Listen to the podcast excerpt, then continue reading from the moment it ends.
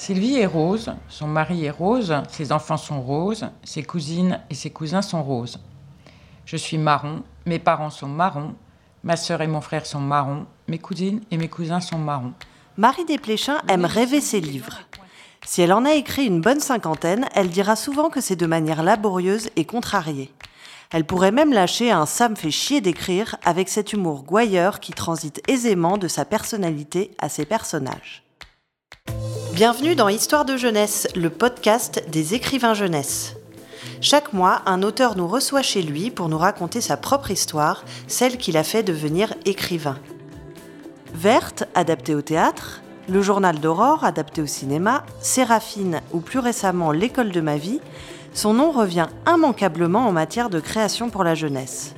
Et pour cause, Marie Desplechin a gardé un rapport très intime aux émotions de l'enfance émotions vécues dans le Nord où elle a grandi, ou émotions éprouvées dans les lectures qui ont traversé tous les instants de sa vie.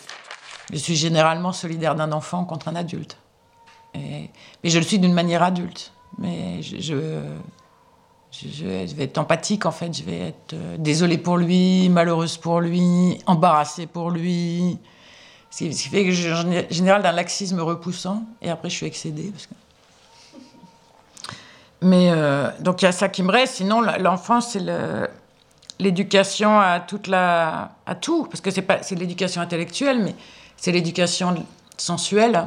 C'est ce que j'ai l'impression souvent si je pense à mon enfance, je vais penser à, moi marchant dans une petite rue que je vois très bien, et je peux penser à l'odeur de lilas par exemple quand il a plu, ou je vais penser à l'odeur très particulière de l'hiver en ville, une odeur métallique. Euh, je vais penser au goût, à ce que j'aime manger ou pas. Je vais penser. J'ai l'impression d'avoir. C'est un souvenir reconstruit, mais bébé, de sucer les perles du collier de ma grand-mère. Je revois le collier, donc je devais pas être grande. Et j'ai plein de souvenirs chez mes grands-mères. C'est très, très, très puissant. Mais ça, à partir d'un certain âge, on l'a tout le temps, mais à partir d'un certain âge, à partir d'une quarantaine d'années, ça revient en force. Et c'est, c'est la recherche et c'est tout ça, quoi. C'est tout ce qui, effectivement, est, c'est ce qu'on garde de plus puissant. C'était des souvenirs euh, du corps qui sont inscrits dans la mémoire.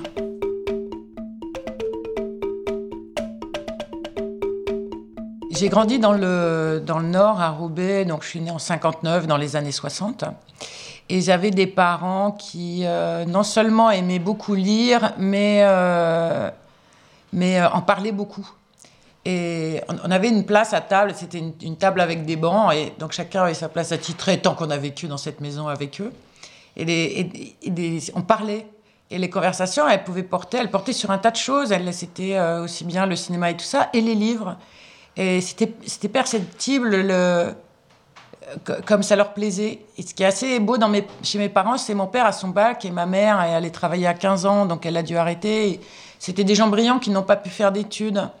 Et ils avaient une culture, euh, une culture d'autodidacte mais du coup avec un enthousiasme inentamé, c'est-à-dire quand ils parlaient de, ce qu'ils aimaient, et donc de ce qu'on appelle un peu largement la culture. C'était très enthousiasmant, on avait très envie d'y entrer. Et on avait envie d'y entrer pour être avec eux aussi. Donc c'était, euh, il y avait des bouquins à la maison, j'allais beaucoup à la bibliothèque, plusieurs fois par semaine. Et c'était vraiment... Euh, ils nous lisaient des histoires le soir aussi. Alors je peux donner deux exemples. Je me, revois quand on était petits, les, jumeaux, enfin vraiment pas être vieux, parce que les jumeaux étaient encore presque bébés. Et ma mère nous lisait le Père Ubu le soir avant de nous endormir, ce qui n'est pas parti et je nous revois sauter sur le lit en répétant les trucs du père Ubu, qui sont Hurrah, corneuse au cul, vive le père Ubu, c'était trop bien. Et je me souviens d'une année en vacances où mon père nous a lu euh, successivement euh, euh, James et la grosse pêche de Roald Dahl et, et l'histoire d'Angleterre d'André Mauroy. Et, et, il aimait autant ça que nous, en fait, l'un comme l'autre. Il lisait des trucs avec plaisir qu'ils aimaient, c'était pas un devoir. Donc pour, moi, le livre, c'est vraiment lié à quelque chose qui est infiniment désirable. Par exemple, je me souviens très très bien de, la poésie de Charles d'Orléans, Le temps a laissé son manteau, euh, parce que c'était dans un des premiers livres de lecture. Et c'est très très joli. Et la poésie, que ce soit celle que moi je découvrais au hasard des livres sur lesquels je pouvais tomber, ou alors celle qu'on apprenait à l'école, ça m'a laissé des souvenirs très puissants. Et ça, fait un, c'est un fond incroyable pour un gosse d'apprendre de la poésie euh, quand il est petit. Écrire pour s'occuper, se soigner, se faire entendre, protester, pour mentir parfois. Avant même de devenir auteur, Marie Desplechin a éprouvé les multiples fonctions du texte. J'ai toujours écrit. J'ai fait comme beaucoup de gosses, quand je le dis dans les classes, il y en a toujours, oui, ils voient, tous très bien ce que je veux dire. Si on fabrique un livre, en fait, c'est comme on fait un dessin on plie une feuille, donc ça aussi, ma mère, c'est sympa, elle, en a gardé, donc je peux devoir 5 ans. Après, j'ai fait ça tout le temps. J'ai toujours essayé d'écrire des trucs qui ressemblaient à des livres d'une manière ou d'une autre. Et puis écrire, ça servait à tout. Je, racontais des histoires que j'offrais, ça j'en ai gardé aussi. Enfin, on m'en a gardé.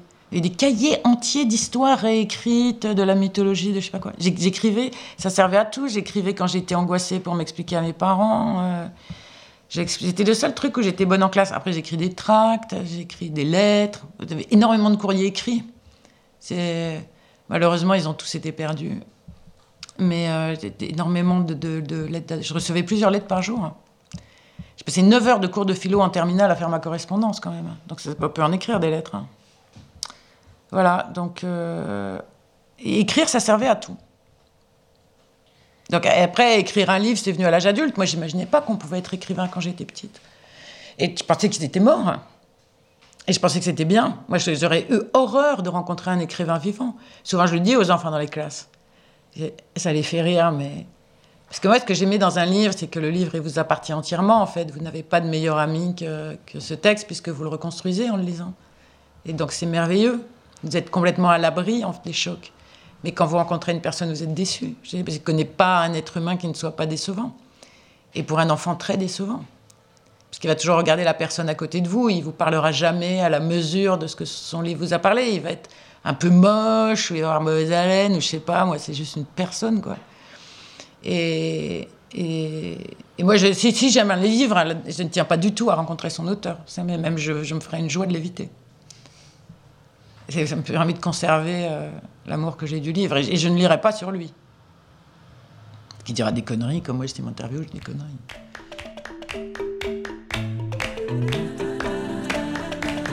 À un moment, pour moi, c'est l'une des choses les mieux, euh, les plus enviables dans la vie, c'était d'être, d'avoir son nom sur un truc qui était dans un rayonnage de bibliothèque, qui pour les enfants aujourd'hui semble assez abstrait. Je pense qu'ils trouvent le rêve un peu minable. Mais euh, et donc, euh, je voulais ça, je, voulais être euh, moi aussi, participer au truc, quoi. Mais en fait, j'ai fait des études, euh, toute la vie est compliquée, quoi. Ça a mis super longtemps et j'étais pas précoce. Non, voilà, ça arrivait plus tard. Mais, mais c'est vraiment, vraiment un truc d'adulte, hein. c'est pas du tout. c'était pas lié. En... De toute façon, j'imaginais pas de métier. Si, je voulais être psychiatre quand j'avais 13 ans, mais j'étais nulle en maths, donc il s'est avéré assez vite qu'en dépit de mes efforts, j'arriverais à rien. Tout le monde s'en fichait en plus, parce que comme j'étais bonne en français, ça semblait. Euh, voilà, je ferais ça. Et donc, euh, j'ai donc échoué. Mais sinon, après, j'avais pas d'idée de métier, m'en foutais. Moi, j'ai jamais choisi un métier. Moi-même, ce que je fais maintenant, je le fais complètement par hasard, en fait. Les profs, ils m'ont inscrit en prépa, j'ai fait les prépas. En prépa, ils m'ont dit faites du grec. J'étais nul en latin, mais comme le type était impressionnant, il avait l'air méchant, j'ai fait du grec. Donc, j'étais nul en grec. J'ai quand même eu cette licence de latin et grec. Après, j'ai fait du français médiéval par masochisme. Mais il y avait un gros bénéfice quand même. Faire la littérature médiévale, ça c'était bien. J'ai eu un prof génial. après, je savais pas quoi faire avec ces lettres classiques. Qu'est-ce que tu voulais faire euh? Il n'y avait pas de place à l'époque au CAPES, zéro place. Il y a des gens extrêmement brillants qui n'ont même pas pris pour enseigner à des sixièmes. Et, euh, donc, je me suis dit, ah, qu'est-ce que je vais faire? Et en arrivant à Paris, j'étais logée à Sèvres chez une copine de mon père qui était journaliste. Je me suis dit, ben, journaliste, pourquoi pas? J'ai un naturel assez curieux. Et donc j'ai passé le concours du CFJ, qui était une très bonne école à l'époque, et je l'ai eu à ma stupéfaction. Et donc voilà, j'ai fait journalisme, mais bon, après je suis sortie, mais franchement, je n'ai pris aucune décision. Puis j'avais pas confiance en moi, je pensais tellement pas que le concours de... Quand j'ai eu le CFJ, j'ouvrais pas mon courrier, parce que ça m'angoisse toujours. Et, euh, ils m'ont appelé, ils m'ont dit, bah alors, Marie Desplechin, qu'est-ce que vous faites? Vous êtes en retard? Je dis, pourquoi? Elle me dit, bah, on vous attend, vous êtes admise. Je dis, non. Et en fait, je suis allée, heureusement, c'était pas très loin. Je suis allée en courant. Et voilà, j'ai fait ça. Puis on m'a dit, ouais, là, il y a un type qui m'a dit à l'école de journalisme, il y avait des, gens qui s'occupaient de l'année, c'était des, professionnels qui travaillaient pas, en fait. Donc on aurait dû se méfier, mais j'avais 20 ans. Euh. Et il m'a dit à un moment, euh, Marie Desplechin, euh, vous ne savez pas écrire, vous n'avez jamais su écrire et vous ne saurez jamais écrire. Réfléchissez à votre orientation professionnelle. Mathilde, on était à deux dans son bureau. Et donc, moi, je crois ce qu'on me dit. Suis quelqu'un d'extrêmement euh, crédule, qu'en plus, je vous dis, j'ai pas spécialement confiance en moi. Je me suis dit, ok, bon alors, je sais pas écrire. J'avais essayé la radio, ils n'avaient pas voulu de moi, peut-être parce que j'avais un accent, c'est dommage. J'aurais été bien. Et je me suis dit, je vais faire de l'édition, de la maquette, du secrétariat de rédaction. Comme ça, voilà, je participerai au journal. Puis j'avais des, copines qui le faisaient, donc j'ai fait ça. Moi, vous voyez, l'état de mon, l'état de mon appartement, à quel point je suis désordonnée, l'état de mon agenda, c'est aberrant. J'ai forcé mon naturel. Donc je l'ai fait. Et les profs m'aimaient bien parce que je suis écoute, un petit peu scout, je travaille beaucoup, voilà. Donc ils m'ont dit, bah, tu vas travailler avec nous. Donc j'étais travailler dans des petits journaux avec les profs que j'avais, des trucs. Et donc, j'ai pas écrit. Enfin, si, j'écrivais un peu, mais. Et j'étais enceinte tout de suite.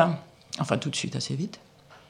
Et je me suis dit, oh là là, si je fais un effort pour rentrer dans un vrai journal où mes copines travaillaient, un quotidien, je ne pourrais pas m'occuper de mes gosses. Euh, voilà, il va falloir faire un choix. Ce qui, était assez bien pensé, parce qu'en fait, euh, en quotidien, c'est pas la peine d'essayer de tout mélanger, quoi. Et donc, c'était les débuts de la communication. Personne ne savait encore que c'était la propagande. Et, j'avais des copines qui étaient une copine notamment qui était partie là-dedans et je me suis dit oh bah c'est une entreprise normale voilà et on, a donc créé une boîte qui est devenue une énorme boîte qui s'appelle Textuel et qui faisait des journaux d'entreprise. Et alors tous les coups pourris des années 80 la désindustrialisation c'était nous on faisait des journaux internes pour dire écoutez il y a plus d'emplois mais c'est mieux parce que vous allez avoir des boulots passionnants dans la pharmacie des trucs le mensonge c'était toujours pour le bénéfice du salarié qu'on allait lui piquer son emploi. Donc au bout de cinq ans, je pense que je définis genre une dépression. Et à chaque fois, je disais je vais démissionner, tout le monde disait non, tu peux pas démissionner, tu retrouveras jamais de boulot ailleurs, non mais reste, on va faire, tu je sais pas quoi. enfin bon, j'ai démissionné par fax en fait. Après j'ai appris, enfin j'ai appris assez vite qu'on démissionne en fait pas directement. En fait, on envoie un papier en disant je ne reviens pas. C'est ce que j'ai fait.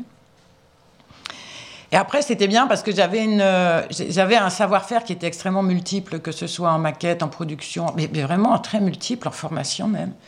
Et donc, j'ai travaillé en indépendante, ce qui m'a permis de très bien gagner ma vie, d'une part, parce qu'il y avait encore de l'argent à cette époque-là.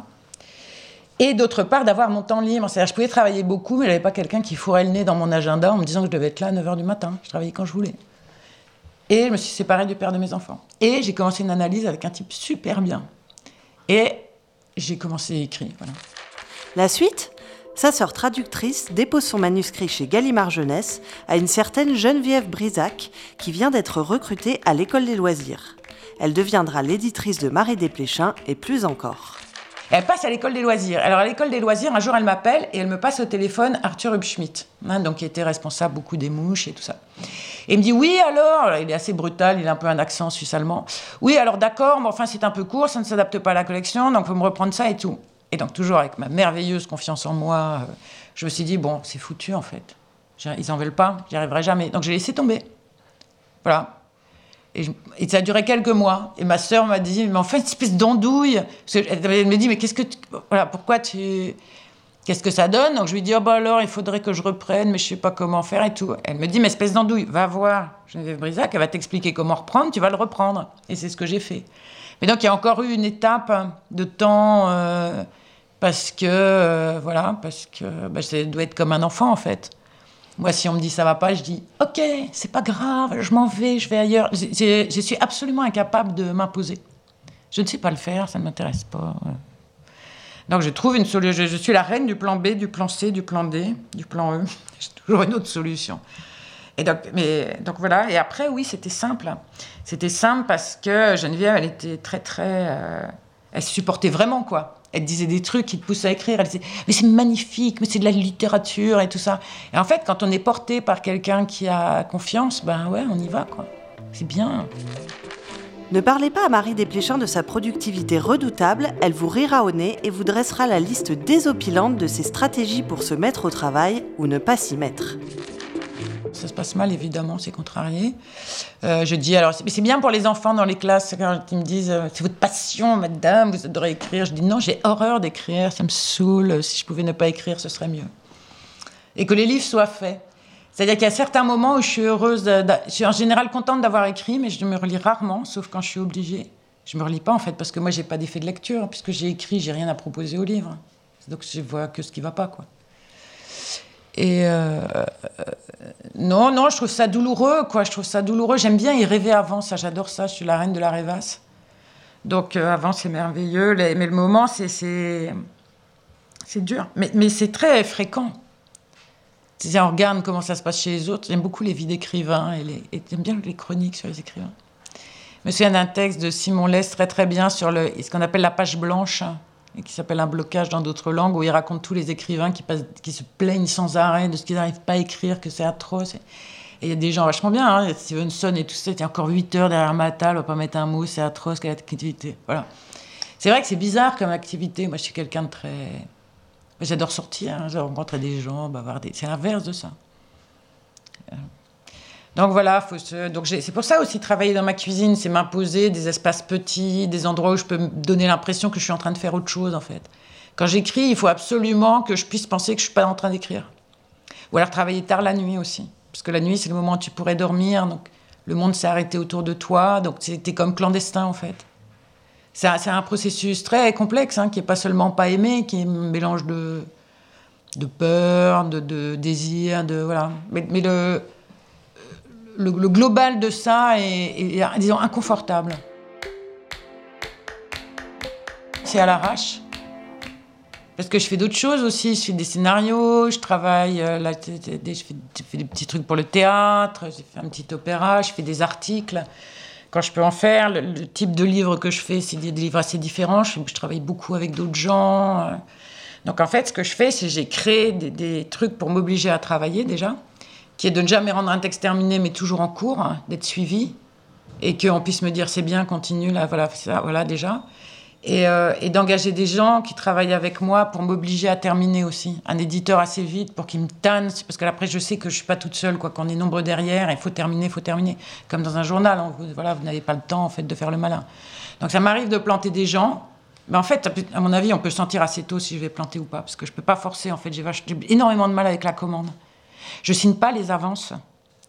Alors des fois, ça pose des problèmes où on me dit mais prends 50 euros. Alors dans le cinéma, mais prends 500 euros parce que sinon on ne peut pas faire le contrat. Bon d'accord. Parce si je fais une commande, je ne l'écris pas. C'est pas possible. Je peux pas toucher. Si, je suis payé avant, ça m'interdit de travailler. Donc, euh, du coup, je, je, plie le système à ce petit fonctionnement. Donc, je lance la machine. Et à un moment, je sais que je vais devoir l'écrire. Donc en fait, je l'écris. Je l'écris le moment où je dois l'écrire. Ça peut être le matin, c'est beaucoup la nuit. C'est, euh, mais c'est écrit. Moi, j'ai l'impression de jamais travailler. Après, les gens me disent Ah, quand même, t'as fait des trucs. Alors bon, j'ai fait des trucs. Mais j'ai pas le sentiment de travailler. Pour Marie Desplechin, écrire est une pulsion complexe entre dégoût et désir, entre la rêverie et sa concrétisation. Une pulsion qui passe, bien évidemment, par le corps tous les écrivains, ils ont un rapport à leur corps en fait. Et ce rapport, il est géré soit par euh, l'activité physique. Je me souviens les, dans les jours tranquilles à Clichy, par exemple, quand il me raconte qu'il marche, Miller, il marche, il marche. Tu as vraiment un truc physique quoi, de la marche, ou de la nage, ou du vélo, ou. Euh, après, tu as un tas d'écrivains, les femmes le disent moins, mais enfin, les mecs, c'est eux-là qui disent qu'ils bandent toujours en écrivant, par exemple. Tu as un truc de désir dedans, qui est le corps aussi qui est impliqué. Et après, tu as tous ceux qui maîtrisent, ceux qui boivent, ceux qui. Ça aussi, ça, joue sur le corps. Les gens pensent que ça joue sur l'esprit, mais pas du tout. Ça aussi, c'est un truc qui est important de dire aux enfants que dis tout le temps c'est votre cerveau, il n'est pas séparé de votre corps, en fait. C'est, euh, ça dément de les faire asseoir à partir de 7 ans euh, dans des salles de classe. Ils, devraient travailler debout. Même dans les collèges, on voit, de toute façon, ils sont hyper électriques. Euh, et donc moi, le, truc du corps, il est lié dans, la cuisine, par exemple. Si je me mets là, c'est que je peux me lever tout le temps pour me faire un thé, vider la machine, vérifier un truc, et je peux pas aller loin. Il y a, vous avez vu, il y a un mètre vingt dans ma cuisine entre l'endroit où je suis censée travailler et le. Donc euh, il y a ce rapport-là. Et allongé dans le canapé, d'abord c'est allongé. Et après, c'est le sommeil. Hein. Et le sommeil travaille. Enfin, il y a un tas de gens qui savent ça. Si je m'allonge là, je cherche, je bloque. Je dors, alors ça peut être 20 minutes, une heure, deux heures, je me réveille, j'ai la solution. En fait, le sommeil, c'est incroyable ce que, le, ce que le, cerveau travaille pendant le sommeil. Ça aussi, il faut le dire aux enfants, c'est très important. Parfois, Marie Desplechin hausse le ton sur les sujets qui la travaillent et la mobilisent. Citons le féminisme, l'école ou encore la réforme de l'orthographe. Elle a des convictions qui relèvent bien moins de l'idéologie que d'une expérience personnelle quand on est une femme, on, euh, a cette expérience. La minorité, ce qui est un peu la bonne blague, puisqu'il y a plus de femmes que d'hommes. mais en fait traitée comme une minorité. Et le, très grand bénéfice de ça, c'est qu'on est obligé de se penser, alors dans mon cas, au moins deux fois. Parce que moi, je ne suis pas obligée de me penser comme blanche, par exemple, puisque ça ne pose pas de problème d'être blanc. En revanche, si tu es une femme noire, tu vas devoir te penser trois fois comme humain, comme femme, comme noir. On met ça dans l'ordre qu'on veut, ou, noir. Et, euh, et, après, par exemple, dans l'orientation sexuelle, tu vas te penser une quatrième fois. Et donc, moi, j'ai très très vite compris qu'il fallait que, que j'allais me penser comme fille aussi, puisque petite, il y avait un tas de brimades dans les années 60 que dans les filles étaient l'objet et pas les garçons. J'ai pas le droit de jouer au billes dans la cour, euh, j'avais pas le droit de porter de pantalon. Euh, quand je suis rentrée à l'école primaire, où elle a fait, elle a fait aller mettre une jupe au-dessus, j'avais un short ridicule, bouffant. Euh, je sais pas, ma mère voulait que je fasse de la danse pour être gracieuse. On n'a jamais demandé à mes frères d'être gracieux. Euh. Enfin, c'était pas rigolo pour eux parce qu'on leur demandait de faire du foot pour avoir l'air sportif. Alors, autant moi, j'étais pas gracieuse, autant je peux vous dire qu'ils n'étaient pas sportifs. Donc, l'injonction. Euh. Ouais, c'était très perceptible ce qui se pesait sur moi en tant que fille. Et comme j'ai mauvais caractère, bah, je, m'a énervé tout de suite. C'est-à-dire que c'est, me dit fait que cette histoire de féminisme, je ne comprends pas comment, quand on est une fille, on peut pas l'être. Donc les années 80 et le backlash ont été une immense souffrance pour moi. J'ai rencontré un tas de grues de 18 ans qui me disaient Ah non, je suis pas féministe, moi j'adore les hommes. Ah non, mais mon Dieu, mon Dieu. Ça a duré 20 ans ce cauchemar. Ah, c'était horrible. J'avais l'air d'une vieille mégère. Je les aurais tués, j'étais une vieille mégère, elle me rendait folle. Et après, grâce à Dieu, c'est revenu. On a vu des gens jeunes qui se disaient que euh, c'est vrai, elles n'auraient pas le droit de vote, euh, un carnet de chèques, une contraception et tout ça, s'il n'y avait pas eu des mégères qui s'étaient battues pour euh, leurs droits, ces imbéciles. Voilà, donc, donc en fait, le féminisme, c'est la partie, disons, théorisée de, d'un sentiment très euh, naturel, en fait, qui est l'exaspération devant l'injustice, spécialement quand elle s'exerce sur vous. Déjà, sur les autres, c'est pas sympa, mais sur vous, c'est carrément énervant. Et, après, c'est assez marrant. Moi, j'ai eu l'énorme chance d'être adolescente dans les années 70. Donc, il y avait qu'à se baisser, quoi. C'était tout le mouvement.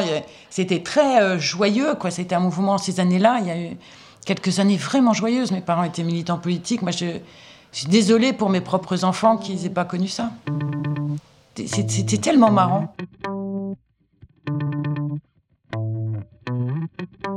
Alors j'ai un rapport qui est très contrarié à l'école et, euh, et ça m'est jamais passé. Alors c'est dû en partie à mon expérience d'enfant parce que comme je savais lire, enfin en partie seulement, comme je savais lire tôt, j'ai fait les années de maternelle et de primaire, j'ai passé cinq ans où on m'obligeait à être assise dans une pièce à attendre que les heures soient passées, puisque je savais déjà faire ce que j'étais censée apprendre. Pour une partie, je savais mal le faire sur l'écriture. Je dessinais mal les F, par exemple. J'ai gardé des pages entières de F qu'on me barre et que je dois refaire. Ce qui est idiot. J'avais envie de refaire les F comme je les faisais avant, d'ailleurs.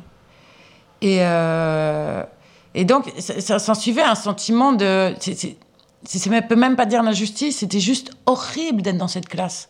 Et après, je suis tombée sur des vrais dingues, comme on en avait au début des années 60, où moi j'ai vu des, classes avec des fessées déculottées, euh, les, cahiers jetés à la tête des élèves, des hurlements, se traîner de classe en classe avec son cahier accroché dans le dos.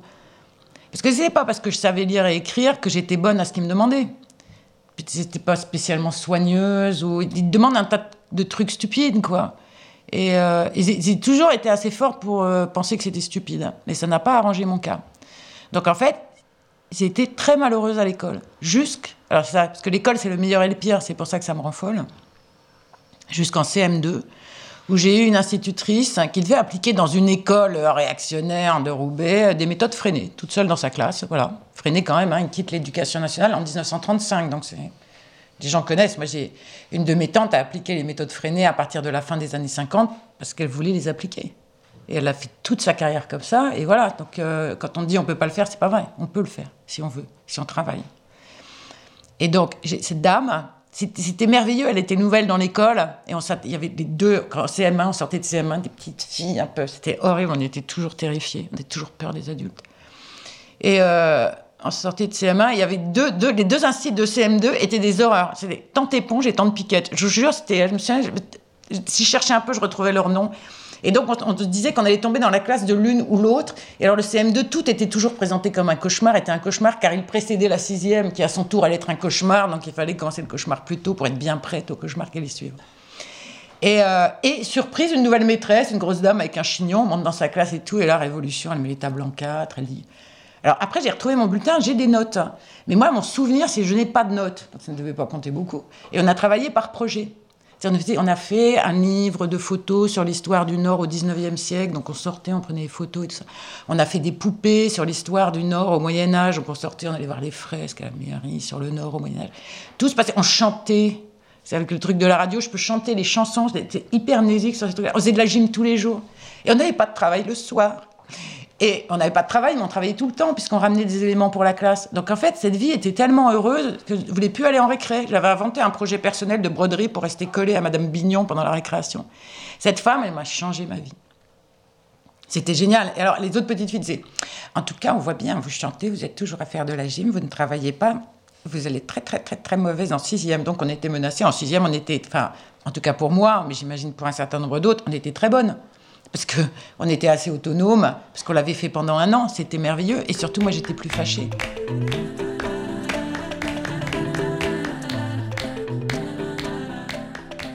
Et après, j'ai vu le truc se répéter avec mes gosses, et ça n'avait pas bougé en fait. C'est ça qui est, complètement déprimant. Alors, il n'y avait plus de châtiment physique, mais ils devaient s'asseoir, ils devaient faire des trucs idiots, ils apprenaient des poésies bêtes.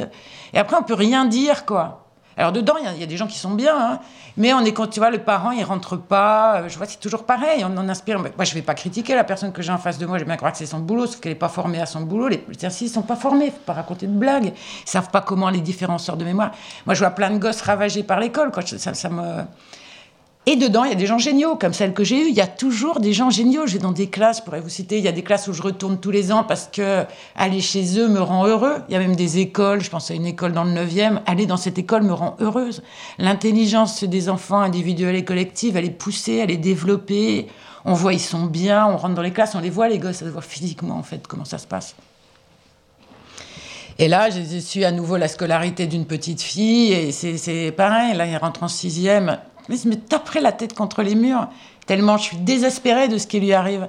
Parce que c'est fragile un enfant, surtout s'il n'a pas chez lui. Moi, j'avais chez moi la ressource que j'aurais pas trouvée à l'école, à la limite, ça aurait continué à mal se passer, même on aurait pu me déscolariser, c'était pas si grave, puisqu'on apprend dehors en fait.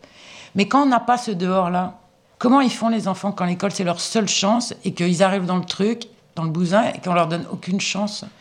Parce que personne tient compte du niveau où ils sont, parce que euh, ils vont être ils vont être euh, systématiquement, on va leur dire qu'ils sont mauvais, mais on ne va pas les encourager. Voilà, on va pas voir qui ils sont. Chaque enfant c'est particulier. L'éducation c'est pas un truc, une espèce de cadre là, tous les gosses au même âge, tu vas faire ça, tu vas savoir ça, mais juste c'est pas vrai. Je comprends pas pourquoi il n'y a pas plus. Je comprends pas pourquoi il n'y a pas plus d'écoles de, pédagogie active. Je comprends pas pourquoi les programmes sont ce qu'ils sont. Je comprends pas pourquoi. Et après, c'est pas un truc de révolutionnaire. Moi, j'ai un côté très très réactionnaire. Hein. Par exemple, moi, la dictée, oui, je pense qu'il faut apprendre, il faut, faut, avoir les outils.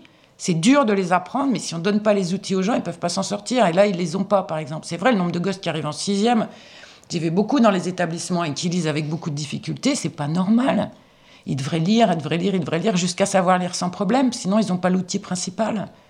Donc ça va pas. Donc là, je suis réac. Apprendre des, trucs classiques, je suis réac aussi. Et après, là où je suis plus du tout réac, c'est je pense qu'il faut faire de la pédagogie active, je pense qu'il faut adapter les lectures aux enfants, je pense qu'il faut adapter à chaque individu le parcours qu'on lui propose, sinon on n'arrive à rien. Je pense qu'il faut s'inspirer des. Je pense qu'ils ne doivent pas rester assis tout le temps, c'est idiot, qu'ils doivent faire du sport tout le temps, euh, que le corps ça compte. Quand je dis ça, en fait, c'est parce que ça me rend triste. Ça me rend triste ou ça me rend très heureuse. Hein. Des fois, quand, quand, tu vas dans les classes et que tu vois des gosses tellement bien. J'ai plein d'histoires de gosses. Euh... Ouais, je ne vais pas vous saouler avec ça, mais j'en ai plein. Et aussi, ça dépend, tu vois, tu vois celui qui n'allait pas du tout, et il y a deux, trois rencontres, et après l'école comprend qu'il faut faire comme ça, là. Et le gosse, on voit que, tout ce dont il est capable. Et Dieu sait si on, est, si on peut faire des choses, si on est extraordinaire à 10 ans, quoi.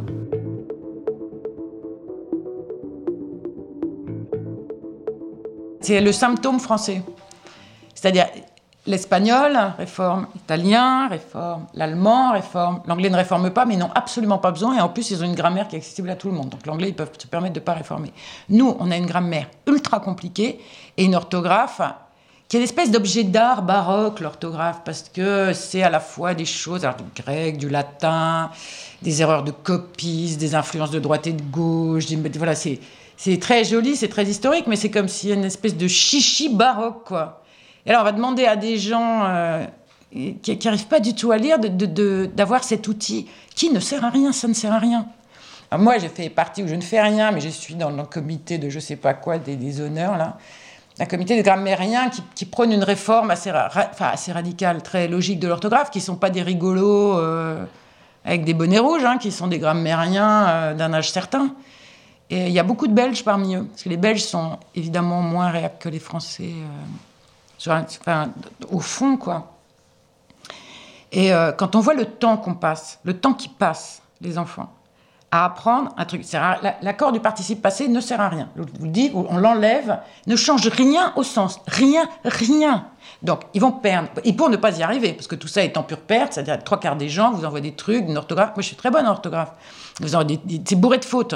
Donc, énormément de temps pour un résultat nul. Donc, on pourrait le faire. Mais en fait, non. Encore une fois, on ne le réformera jamais, hein, l'orthographe. Il y a ça. Les doubles consonnes, la majorité des doubles consonnes, presque toutes, elles peuvent sauter en fait. C'est des traces, c'est des traces archaïques. Et ça n'a plus de sens. Ça n'a plus de sens. Donc on, pourrait supprimer ça. Les graphies, je ne sais pas combien de graphies du haut, les graphies du yi, les graphies du... Ne sert à rien, c'est pareil, ne sert à rien. On peut distinguer les homonymes avec beaucoup moins et un truc beaucoup plus logique. Donc on s'entête uniquement par névrose, hein, ça ne relève que de ça, puisque ce n'est pas de la logique, ce n'est pas efficace, on en a la preuve, c'est discriminant socialement, encore que les bourgeois maintenant euh, se mettent aussi à... Voilà, c'est même plus un truc... Euh, c'est un truc de clair, en fait. Et ce vers quoi on se dirige. C'est comme de l'arabe, quasiment. Enfin, on va avoir une écriture, une écriture pour les clercs, littérale, et puis celle du, bon peuple, alors qu'il écrit un peu n'importe comment. Bah, de toute façon, ils ont fixé ces règles-là, elles sont assez récentes. L'orthographe, elle est beaucoup plus fluctuante jusqu'au 19e. Il y a des moments où on voit bien la grammaire s'exercer, et c'est extrêmement idéologique. Hein, c'est fait aussi, c'est fait contre les femmes, les pauvres. Je me souviens plus, il y a une citation extrêmement célèbre d'un grammairien qui dit qu'il fixe ses règles pour que les gens de peu, les pauvres et les femmes, aient du mal à s'en servir. Donc, si, on analyse tout ça, le, constat, il est très vite fait. C'est OK, réformer, quoi. Supprimez-nous deux, trois trucs. Les essais ont été faits, les catalogues, les dictionnaires. A des gens qui bossent là-dessus hein, très sérieusement depuis longtemps. Seulement, à ce moment-là, vous allez avoir Madame Michpu et Alain Finkielkraut, vraisemblablement, qui vont vous dire Ah oui, mais alors, papillon avec un Y, c'est la fin de la civilisation, le début de la barbarie. Bon, ben voilà, continuons. C'est-à-dire, continuons exactement la barbarie. C'est. C'est comme sur l'école. Hein. On le sait, on sait ce qu'il faut faire, on sait comment ça marche, on sait que c'est bénéfique pour tout le monde, et surtout un truc, eh ben, on va pas le faire. Outre des convictions, Marie Desplechin a ce qu'elle appelle une manière d'être au monde et peut-être même de survivre au monde. Ça passe par l'information, l'engagement, la gratitude et bien sûr, si possible, l'humour. Disons que moi, ma manière d'être euh, dans le monde ou au monde, c'est de d'y participer, dans la mesure où je peux y participer. Par exemple, je trouverais que ne pas être informé de ce qui se passe est, le plus largement possible est une perte. Je, ne vois pas la nécessité d'exister. Si, vous ne vous intéressez pas au frémissement autour, puisque ça m'a été donné des, capteurs pour essayer de le comprendre, pour le ressentir. Et j'ai un, plaisir presque physique à ça.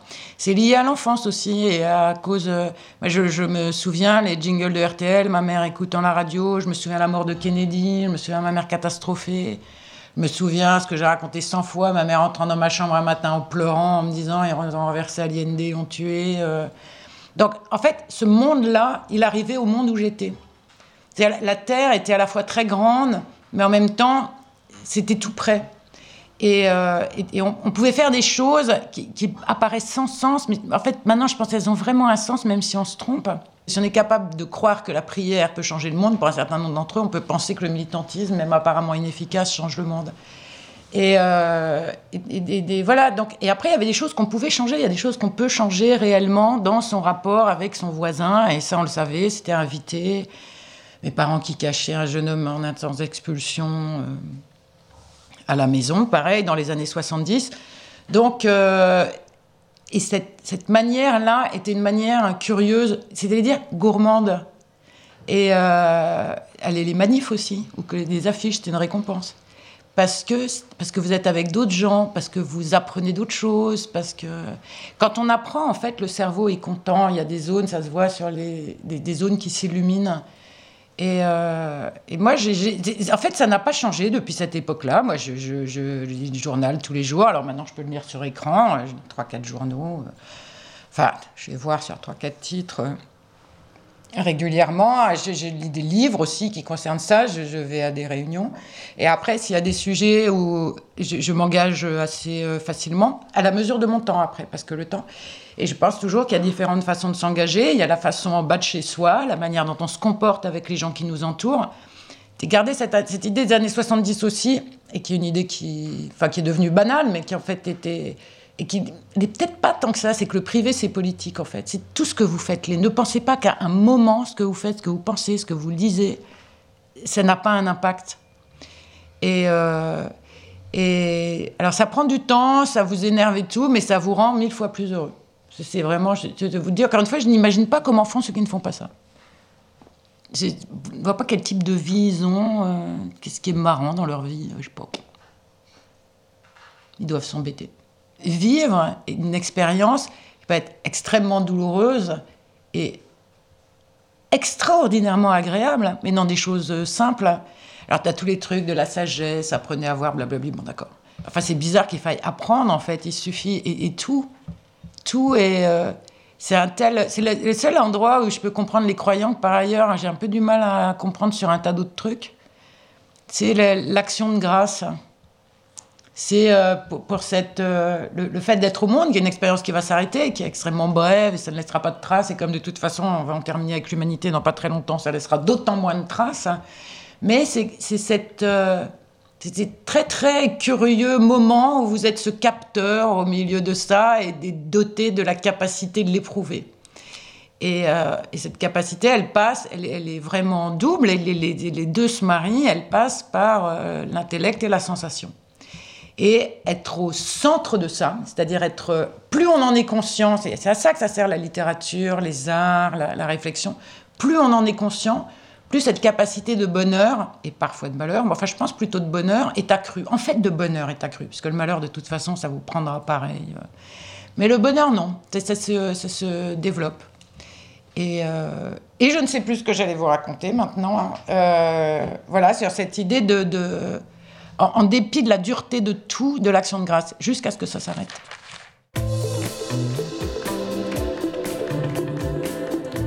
Chapitre 1 Les vacances. Sylvie est rose, son mari est rose, ses enfants sont roses, ses cousines et ses cousins sont roses. Je suis marron, mes parents sont marrons, ma sœur et mon frère sont marrons, mes cousines et mes cousins sont marrons. Le nez de Sylvie est long et pointu, je lui ai demandé si elle allait encore grandir et me piquer. Elle m'a répondu que son nez avait fini de grandir, mais qu'elle pouvait quand même essayer de me piquer avec. Mon nez est petit et rond. Quand je suis née, ma mère m'a appelé nez coupé pour rigoler. C'est Sylvie qui me l'a raconté. En fait, je m'appelle Fanta. Sylvie me connaît depuis que j'ai un jour. Elle m'a vue dans mon berceau, à l'hôpital où je suis née. Elle connaît très bien aussi ma mère. Sylvie m'a invitée en vacances à la campagne. Maman m'a conduite chez elle, nous avons pris le bus et le métro avec ma valise jusqu'à son appartement. Le premier soir, avant de partir à la campagne, Sylvie m'emmène dîner chez sa voisine Véronique. Elle est en quelle classe, cette jeune fille? demande Véronique. Elle a fini le CP, elle entre au CE1, répond Sylvie. C'est très bien, dit Véronique. Je ne vois pas ce qui est très bien, je dis seulement Sauf que je suis tout le temps trop bavarde, mais maintenant, c'est les vacances. Je m'assieds sur les genoux de Sylvie et Véronique me donne de la salade de fenouil avec du thon. Oh, j'adore les endives, je dis. C'est pas des endives, dit Sylvie, c'est du fenouil avec du thon. J'aime pas le thon. Et c'est quand même un tout petit morceau. En fait, j'adore le thon et le fenouil, mais je ne le savais pas. Après, Véronique me sert une glace au caramel et une bougie décorée avec des étoiles. Quand nous rentrons, Sylvie met un gros tissu épais sur le matelas de mon lit. Elle me demande Tu fais encore pipi au lit? Non, mais ça peut arriver. Pas de problème, dit Sylvie. Ça peut arriver à tout le monde. Sylvie me lit un livre avant d'éteindre la lumière. Nous allons lire tous les jours en vacances. Je réponds D'accord, j'adore ce livre. Toi aussi tu vas lire, dit Sylvie. Un peu tous les jours. Si je dois lire, c'est pas des vacances. Sylvie me fait un baiser sur le front. Tu vas t'entraîner, je veux que tu saches bien lire. Je veux que tu sois la plus forte à l'école. Je ne dis rien pour ne pas l'énerver. Je ferme les yeux et je pense dans ma tête Je m'en fiche de lire. Je m'en fiche d'être la plus forte à l'école. Ce podcast vous était présenté par Bayard. C'était le sixième épisode d'Histoire de jeunesse. Merci de l'avoir écouté, merci de le partager si vous l'avez aimé. Rendez-vous le mois prochain dans un salon de thé japonais avec Antoine Doll.